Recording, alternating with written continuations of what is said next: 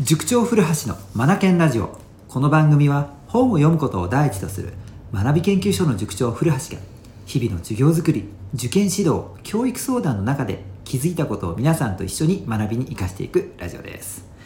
さて今回もですね特別企画夏休み子ども相談室イエーイということで始めていきたいと思います早速いきましょう、スタッフさんお願いしますはい、よろしくお願いしまはいす。どうぞ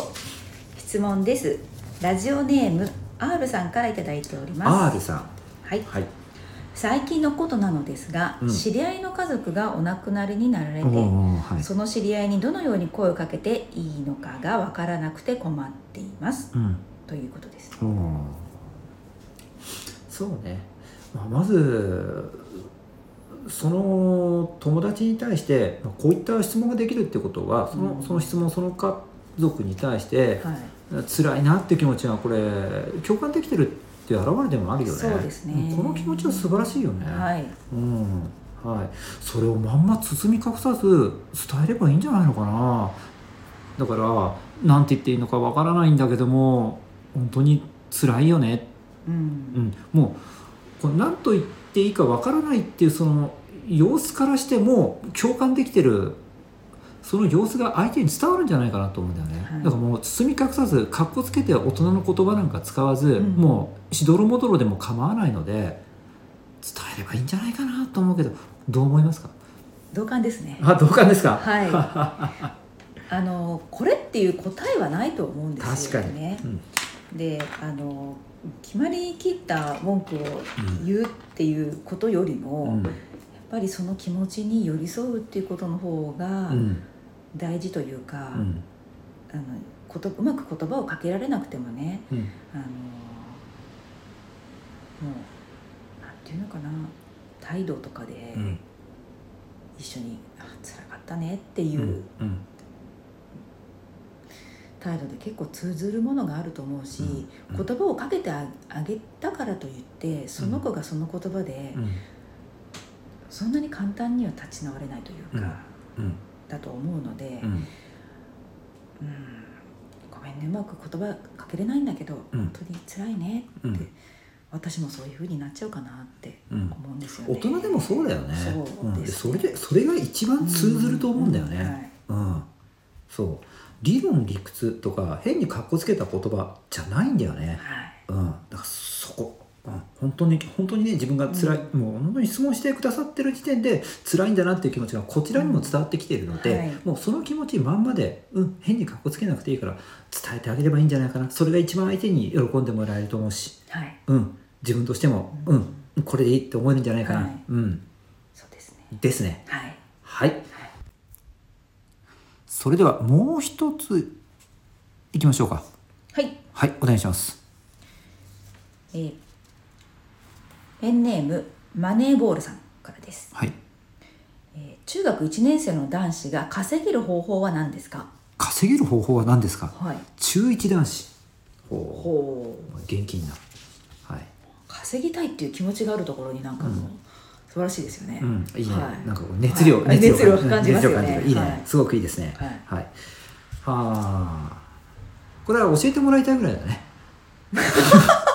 というのはまあ冗談で。そうね。中一男子、これ速攻で稼ぎたいってことなのかな。そうだと思います今自分が稼げる方法、中1の男子のこだよの、ねうん、現状でだ多分と思いますね、短期ねはい短期で稼ぐはいそうねまずこの子が何か強みを持っているならば短期で稼ぎやすいかなと思うんだうん例えば、えーっとまあ、イラストを描くことが得意だったとか、はねそれからなプログラミングが、まあそうですプロレベルでできるとかうん何かしら突出した才能を持っているならばもうすぐそのネット上にある仕事のマッチングサイトみたいなところに登録かけてしまってはい、ね、あの仕事を得るっていうのが一番早いかなと思うんだよね。そうですね、うんうん、そういうことやってる中高生結構いるもんねうちの塾生にもいいるしね、はいうん、そうなんだよね、うん、